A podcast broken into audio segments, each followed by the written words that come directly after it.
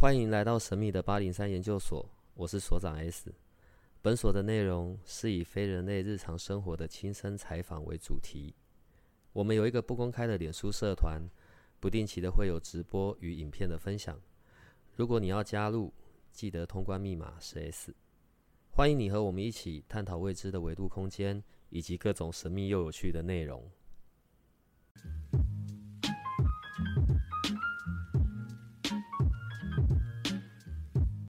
这一集一开始要先跟大家道个歉，就是因为最近十二月快到了嘛，所以所长的紫微斗数的全新线上课程二点零版本也已经制作到了进入尾声，我们正在让它变得更好，所以就是忙得焦头烂额，所以录音就比较少了一点。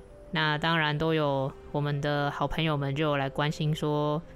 所以为什么就是最近好像都没有放新的一集了？是不是所长感冒了，还是小帮手怎么了？没有，你是能怎么了啦？我跟所长两个人都很健康的活着。好，嗯，你继续，你继续。对，所以不用担心我们的身体健康。我们都既知道那一句话：祸害一千年。只有我是祸害，所长不是。你前面讲的那一些，现在补这一句有什么意思吗？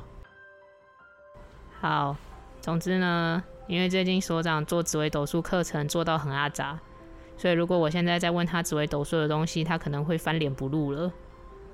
那刚好之前我们有讲到一点关于生命灵数的东西，那也有研究生表示就是很有趣，希望可以再知道更多。那基本上生命灵数就是你的出生年月日的数字相加起来，最后得出来一个数字。那假设你最后得出来是一个。二位数的数字的话，那就再相加，就是你只能最后得出来是一个个位数的数字。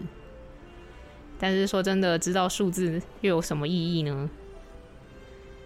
我是说，我们知道生命灵数可以用来做什么呢？假因为假设说，我知道我可以从紫微斗数去看看我的流年运势，但是紫微斗数好歹有十二宫啊，那生命灵数就只有一个数字，哎，我难道真的可以从里面看出什么吗？我觉得是在看个性啦。好，呃，生命灵数在国外有很多种不同的版本或者是翻译。可是我觉得，就像我不管我们是在看紫微斗数，或者是在看人类图，好了，我我觉得，好，我们的出生其实都有很多的数字所组成。那今天不讲别的，今天就只针对生命灵数好了。生命灵数好像我只能用好像，因为版本实在太多了。最源远流长的那个起源是从卡巴拉的这个部分来的。好，但我们今天也不去探究说它的来源啊，或者是什么。对我来说，我觉得生命灵数最好用的部分大概在看个性。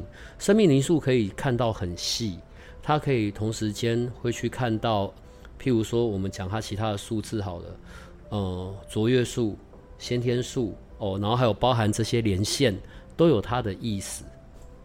那可是今天我们就只专注在先让大家哦可以一边听一边算出自己的，并且知道怎么去使用嘛。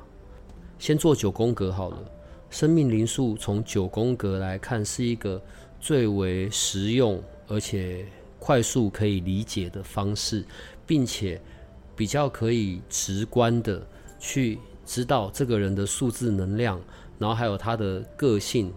然后引发出的他的一些很自私的行为，所以先画九宫格吧。九宫格画出来之后，从左边往下，左边开始，第一格写一，然后再来写二，再来写三，接下来中间这一格的上面四，然后往下写五六，然后接下来右边的那一排，好，第一个是七八九，所以一二三四五六七八九嘛。为了让大家可以更快速的理解，所以我找了一个人的生日，我们用这个人的生日来做例子。好，这是我非常喜欢的一个明星吧，我小时候非常喜欢的一个明星，不过已经不在了啦。好，我们就用他的生日好了。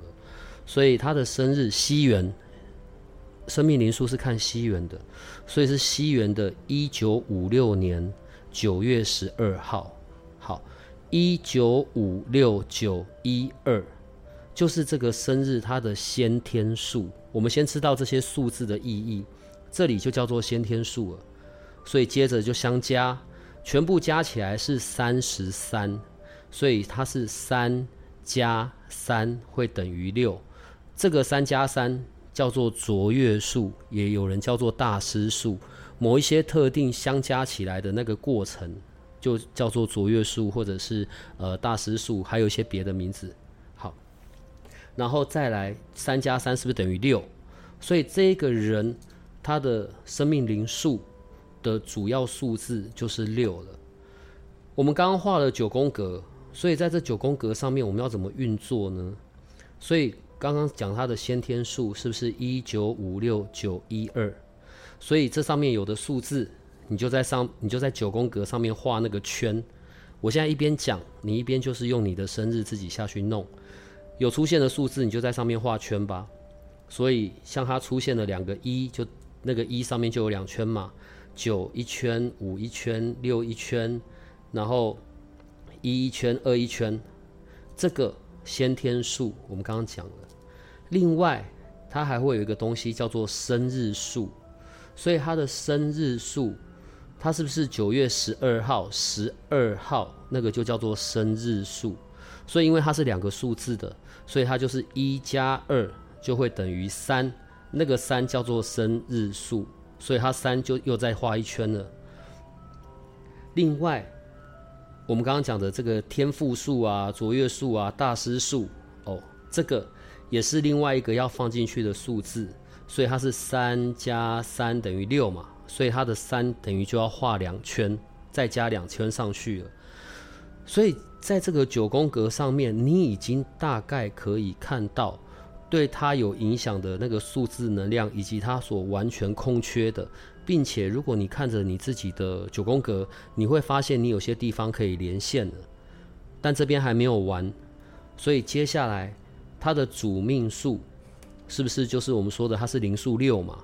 所以在六的那个位置，你就在那上面，这次不要画圆圈了，你这次画一个三角形，这是为了让你去判别哦，这个人是主命数是六的。最后还有一个东西要放进去，叫做星座数。这个人是处女座，所以他的星座数是六。顺序就是从母羊一路排下来，所以在星座数的部分，母羊是一，金牛是二，双子是三，巨蟹是四，然后狮子座是五，处女座就是六，然后天秤座七，天蝎八，射手九。摩羯座是一，因为一加零十嘛，一加零等于一。水瓶座是二，因为一加一等于二，它是排十一，所以它是二。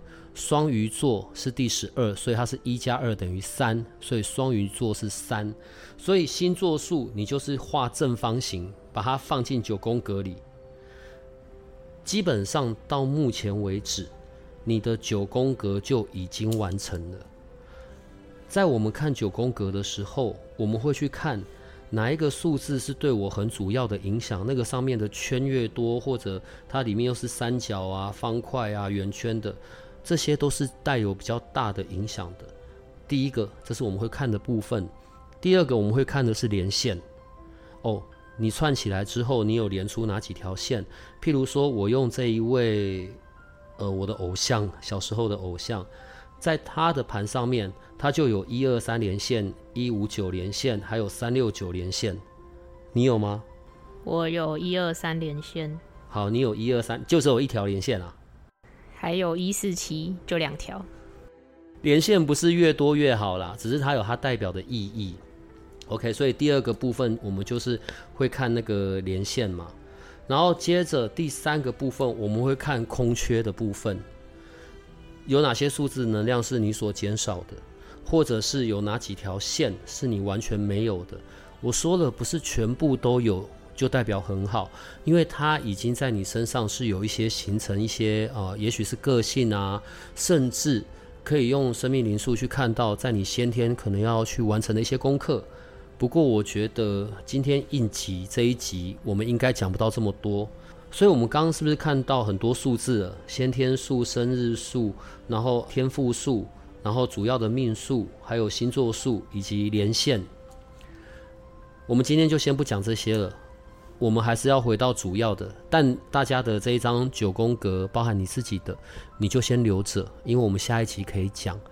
那今天我们就先来看那个影响最巨大的，就好像我们在看紫微斗数我们的命宫一样，我们的命宫里面有哪几颗星，所以我们就来看到主要的那个数字。主要的数字，也就是我的本命数，然后也有人叫命运数啊、主命数啊、生命数啊、生命灵数啊、生命历程数啊、人生课题数，或者叫做几号人、几数人。哦，它有很多的那个说法。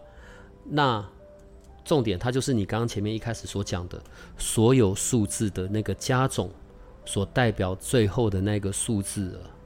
那所以我们现在就可以来看了。就先来看看一号吧。一号人，一号人他的组成，它可能是由天赋数的一加九、二加八、三加七或四加六，这是它的那个一加九、二加八、三加七、四加六、四七三七二八一九，那个就是我们刚刚前面在讲的所谓的后天数啊、天赋数啊，但最终它结果加起来就是一嘛。一的这个个性。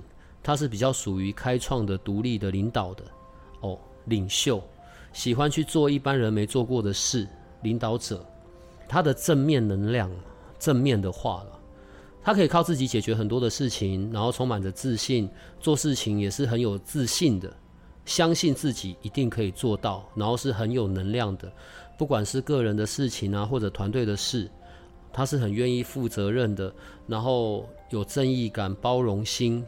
同时，他也很享受人家目光在他身上的这样呃这种这种感受啦。他也可以让人家去这样看他的，可是他的负面能量就自大。不管有意识没意识，他是比较以自己中心为想法的，我是对的。然后，而且他可能也相对的会比较比较，去比较爱面子，因为我才是对的，所以他会去争。不小心的时候，他的个性就会冲动。如果没有留意，有勇无谋或者支配欲，就会比较发生在一号人的身上。有的时候不小心会让人去到自私。这些数字不是来让我们定型的，所以它有正面能量，它有负面能量，那些就是提醒我们要小心的东西了。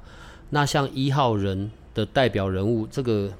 可能大家就会哦这样子，一号数字的代表人物贾伯斯先生、女神卡卡，还有我们的 哎，我小时候都要讲蒋公哎，然后现在都不会这样讲了，现在好像都直接叫蒋中正吧。历史上就是个军阀，对，但是我们小时候都要嗯敬礼的，哎，对，好吧，我原来我那么老了，好，蒋中正也是数字一。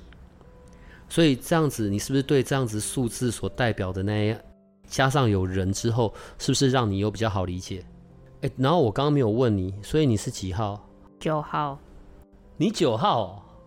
哦，好，那没关系，我们等下就会讲到了。啊，你都不会好奇我几号？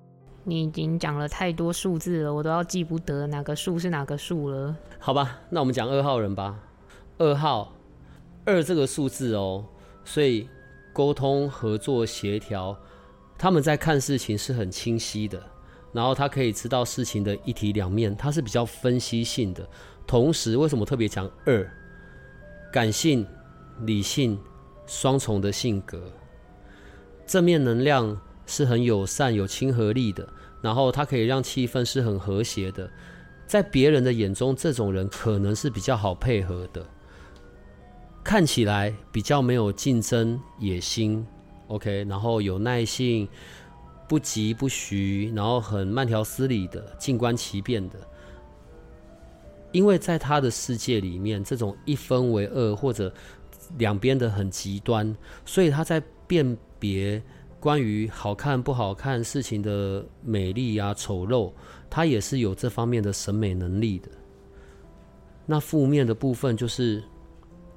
他比较不会去个人独立完成一件事，会需要跟人的一起合作、协助、帮忙，而且另外在跟他人相处的时候，有时候是太过于负荷了，因为他并不喜欢争执，所以相对的可能就比较没有自己的立场。然后有的时候他自己内心真正的想法，他想要的，他就没有机会可以去表现出来，因为为了配合嘛，所以他有的时候很多的情绪化或者是挣扎就在自己的心里，这个就很麻烦了。嗯，命数二的人哦。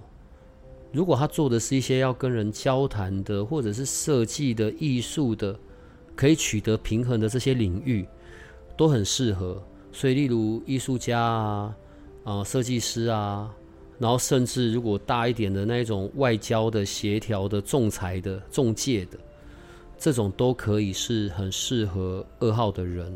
所以，二号的人就要比较学会独立、耐心，然后同情。OK。跟人可以和谐相处之外，又可以顾到自己的需求，这样对二号的人会比较好。那二号很具代表性的人物，就是我们的马丹娜马姐。所以你知道我们在讲这些数字的时候，并不是为了要去定型我们，而是让我们知道我们有哪些优势或者是劣势，是我们可以去补足或者是前进的方向了那如果是三号，三号的人。就是从一加二，或者二加一，或者三加零所组成的那个三呢？三号数字，创意啊、想法啊、表达、表现欲，然后展现，而且是有点子的，是很有想法，并且让想法成真的，这是三号。所以他的正面能量，他们对于他们对于很多事情都是很好奇的。然后喜欢学习新的事物，对于他自己喜欢的做充满热情，然后并且一定要让事情发生，很像小孩，然后脑袋里面有很多新奇的想法，并且可以透过各种样式去表现出来。可是你看，我在讲像小孩，这个也是负面能量要小心的部分，因为不成熟，或者做事情呢不会去思前想后。三分钟热度，然后对于内在情绪呢不会控制，有的时候就表现出来的时候过头了，会让旁边的人就很难，可能弄得旁边人很尴尬啊，然后或者是搞不懂，不小心可能还会伤害到他人，因为他就像小孩，他没有想那么的多，所以在他身上去那一种共感。或者是共情去体谅别人的部分，相对就少一点了。可是也因为像小孩，如果他常常被打压、被打击，他的那个自我怀疑就会变得很严重。所以他要怎么样，在他的这些表现欲之外，又可以在他的那些比较任性、不成熟的这些部分取得平衡，那个才会是他魅魅力可以展现的那一种来源呢？然后这样子，他的。他的事业或者他的工作跟他的家庭、个人生活比较能够平衡。那三号人的代表人物呢？成龙，然后还有宫崎骏。所以你看，我们讲到三号人有这一些，有这些代表人物，是不是让你对于这几号比较可以有一些，好像有一些想象在了，大概有那个轮廓出来的呢？听起来生命灵数不错啊，好像比紫微斗数简单一点。至少我可以从一个数字就看出来了，我不需要再去记十四颗星星了。功能性不同啦，不管古今中外，这种各式的方法，因为上次有聊到嘛，不管东方西方，我觉得这些。人类的智慧，搞不好也不是人类，反正现在都很流行。我们是从外星人来的。我觉得我们出生的时候就已经被各式的密码所组成了。当然，作为人类，我们是有选择的权利的。我们可以选择我们要去到哪个方向，或者我们要哪些调整跟修正。但是有这些工具，当然更帮助我们可以去理解自己、认识自己。呃，我怕时间不够，所以我得要继续。来，四号的人，四号的人。主星四，生命数四，哦，他可能是从天赋数四加零，或者二加二，或者三加一，或者一加三，这种组成的天赋数，这个我们要之后下一集才能讲了。但我们先来讲四吧。四的特质稳定、有规则，安全感，喜欢秩序、有条有理，所以他是很符合切实生活所需要的这种能量，稳重务实。四号的人也都具有这种白手起家的能力，因为他很理智、重秩序、有条有理、按部就班，所以他在他的规则里，他在处理人、处理事、处理物，就做自己，按照自己的意识，并且。嗯，会让旁边的人觉得是很踏实的、很可靠的，因为他会创造出结果，所以他是用结果来说服人。他自己对自己的执行能力是很强的，有的时候甚至可能会去到那种很不讲人情，但是只对着目标。可是同时也是因为这样，他创造结果的能力，让他的生活、家庭啊、事业啊，甚至人际关系，反而可以稳定。但同样的，我觉得每件事就一体两面嘛，所以他的负面能量是很顽固的、顽强。讲好听叫顽强，讲难听就很顽固了。因为他只信他自己，他的安全感来源是在他自己，所以他是不会去接受什么新的想法、事物、观念，因为以他为主。而且大部分时候他是比较传统的，他比较不会去尝尝试新的方式。另外，可能在九个数字里面，四号的人对于金钱的观念是最最强硬的，他会去最顾好自己的身上的金钱，所以有时候不小心，可能就会让人家觉得他是非常的吝啬的。命运数四，命数四的人选择职业，这种有建设性组织的、稳定性的、开创的，都很适合。建筑师啊，然后或者是商业家、管理、管理整个组织的，甚至会计，都非常适合这一款的。如果他可以顾好他的安全感，而不太容易受到外在影响的话，那这一款的人通常啦，在事业上是会让人很很去注意到的。我讲代表人物你就知道了。四号的代表人物，比尔盖茨，然后川普，是不是很吓人？最后一个最吓人的金正恩先生。所以你看哦，同样是数字四，你看他们在生命里面创造那些结果，基于结果所涵盖的那些目的是很像的，都很影响这个世界。都创造很多的那一种人的就业机会啊，或者人的那一种情绪上的安定或害怕。你看，完全不同的三个人诶，他们成长过程也不并不一样，但他们就深受这个四号数字的影响所以讲完四号，尤其是这三个代表人物，是不是让你就更有感？所以我觉得。以后我们就是遇到新朋友的时候，也不需要跟人家要他的那个生辰的，我们只要他出生年月日，然后赶快算一算就知道了。很多人是啊，生命灵数是一个非常好快速运用上手的。可是重点嘛，我们这些数字不是来定型我们。而是让我们去清楚明白，我们还有哪些好消息，而且那些数字连线我们都还没有讲到。当然，工具的类别不同，着重的点也不一样。生命灵数有趣，因为我们在讲个性，看个性，然后快速有效。结果现在被跟你一讲完，我已经忘记我现在讲到几号？请问？要讲五号。哦，好，五号可能是三加二的五，或者二加三的五，或者四加一的五，或者一加四的五。一加四这个数字，这个天赋数又有另外的意义，但这个我们在后面再讲到吧。我们就先来针对这个五吧，好不好？五号的灵魂喜欢变化，爱好自由啊，勇于迎接挑战，并且在这一整段的过程里面，他是很享受的。对他来说，是在品味这个人生的，所以敢于挑战变化。不被管理，爱好自由，敢冒险，很怕那一种枯燥啊、无味啊，然后很保守成就。他的能量跟四号刚好完全相反而且哦，即便很多人的不理解，他依然只会选择他的方向，让他的人生是在他自己手中的，他不会去按照别人的方式在走的。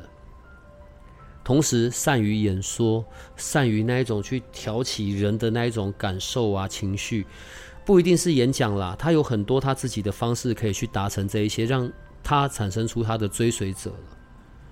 当然，负面能量因为太过自由了，不被束缚，所以有的时候这会变成一种逃避，不管是来自人们的关心，或者。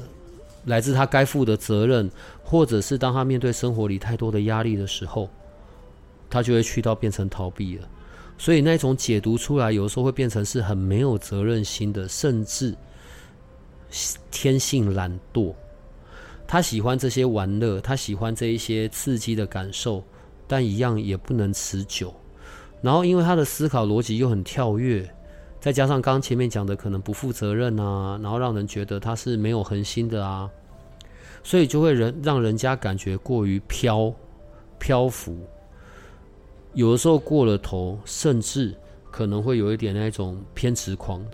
当我们在讲这种数字能量的正面、负面啊、一体两面的这些时候，我们一直在讲的是怎么样去是有平衡的，因为平衡的状况之下，才真的可以去创造出很多的结果。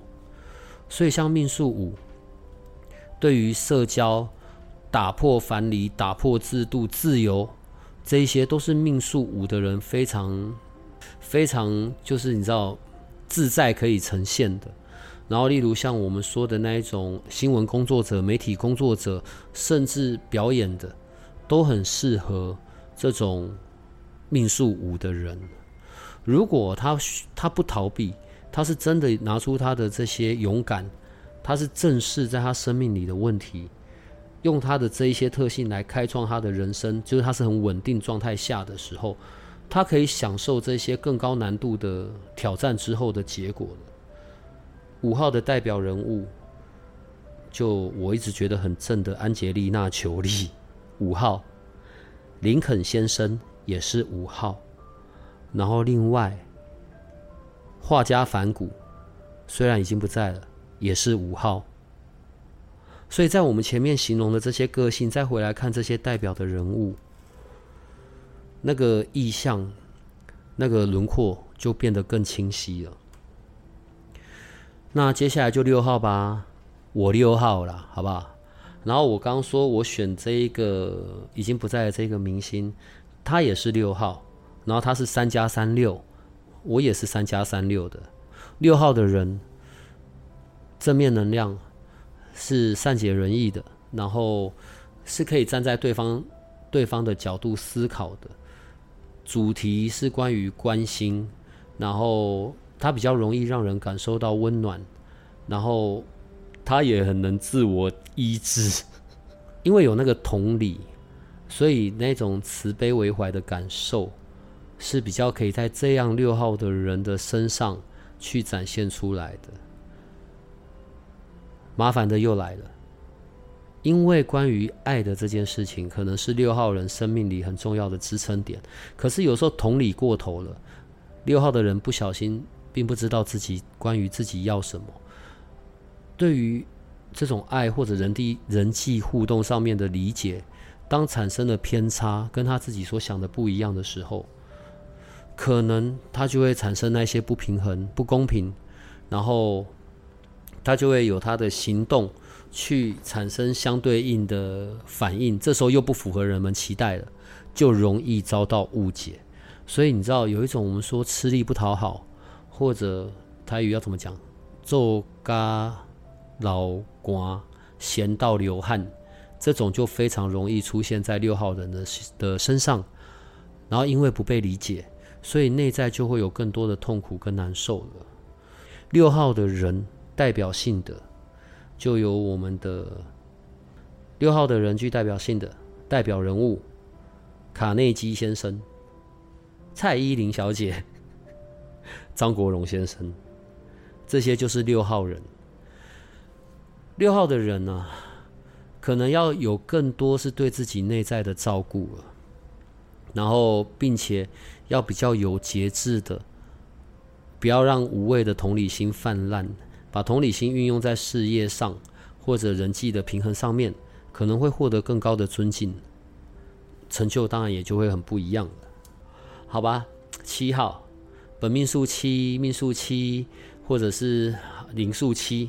好，七号的人，他可能是从天赋数的一加六，或者二加五，或者四加三，或者三加四。七号注重真理，他的真理来自于他的分析。他要寻求到事情背后的真相，或者事情背后真正的目的跟意义，他才会有这些动力去达成他所要去创造出来的结果。他不看表面，表面对他来说是骗不了他的。他是有很强的察觉能力的，对于有疑问的事情，他是会一路追问到底的。如果没有什么可信度或者可以佐证的东西，他是很难被说服的。可是，一旦当他确认了这个真相或者这个这个这个真理是他要追寻的，他也没有在管人家的这种言论或者人家的挑战他是很能够把分析变成他自学的那个材料，即便上我们所说的命运。他也用他的方式跟角度正在探寻着这一些真理。我们为什么出生？我们为什么来到这里？我们对这个世界的目的跟意义是什么？他是那一种很思考。我我们在讲他的时候，跟我刚刚前面讲的那种分析是不太一样的。他是用思考来壮大他自己的思考。对于七号的人来说，是生命里非常重要的一个行为。也是因为这样，他的负面能量要留意的是，不小心他就会去到让人家觉得很傲慢、高傲自大。对，因为在他的当他思考过后，你知道，反正只有我看得到真相，对，真相只有一个，只有我是柯南，所以别人看来，你知道就笨。所以这种感受其实是很容易让旁边的人察觉到的，然后。变得就没有空间，比较没有办法去从不同的角度看到的，也因为相对他的这些行为，他是比较孤单的。对于旁边的人哦，或周围的人的相处，那一种我不知道要讲疑心病还是什么哎，对，他就比较孤僻了。所以这个就是七号的人得要小心的。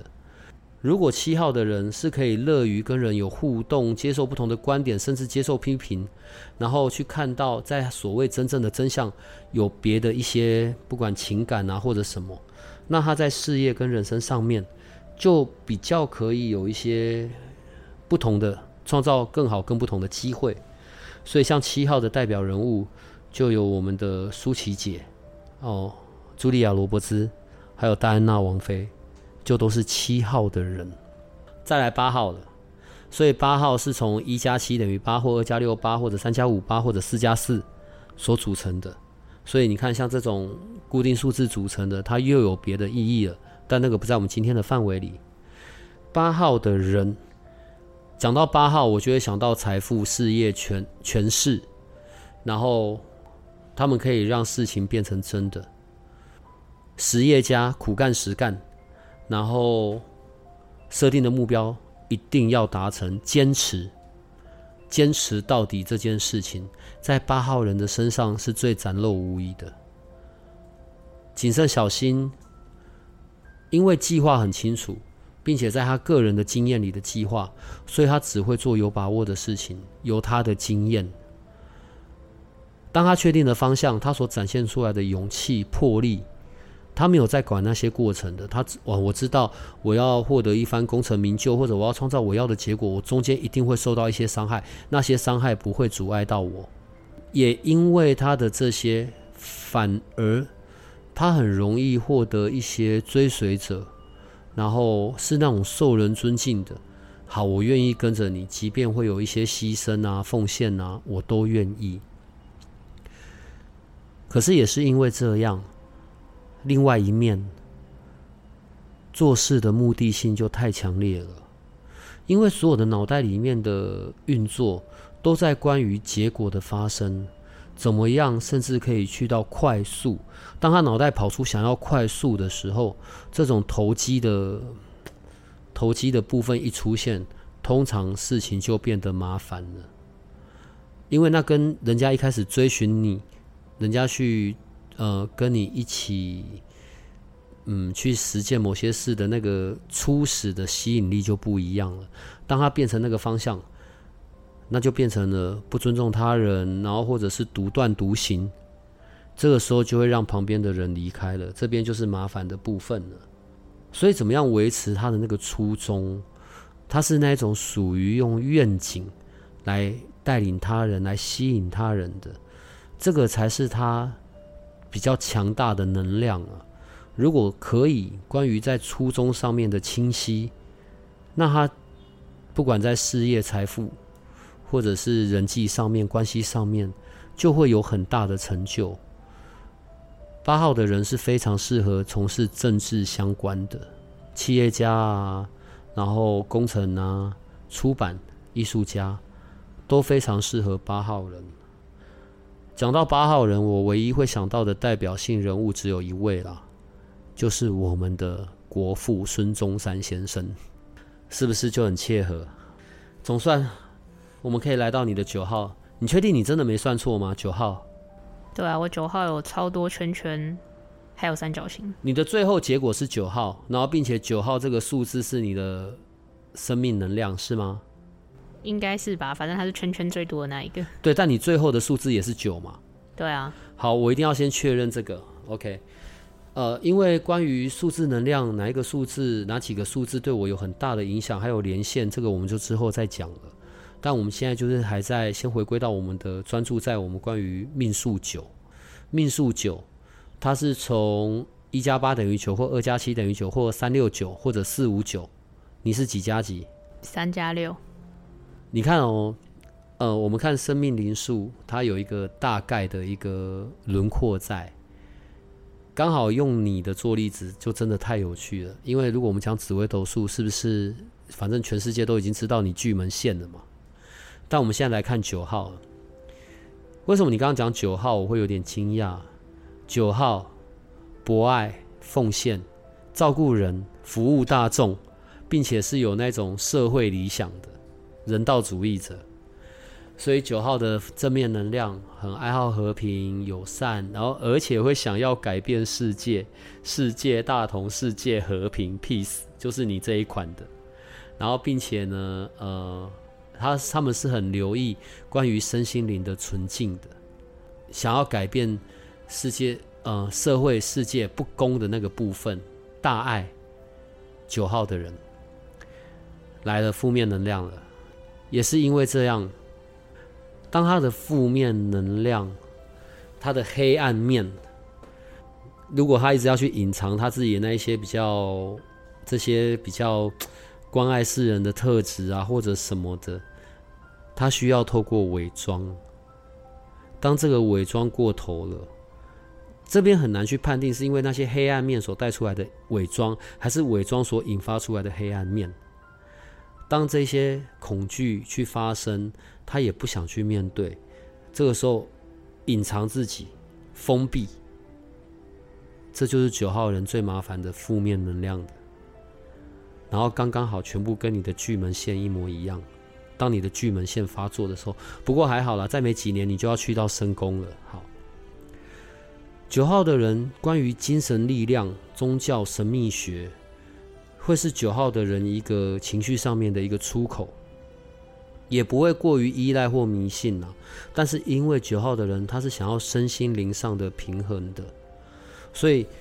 这个部分可以是九号的一个发泄的方式，或者是去探索世界的这个方式。所以九号的人是很适合从事在精神领域啊、身心灵方面啊，或者甚至宗教宗教类别，医生也行。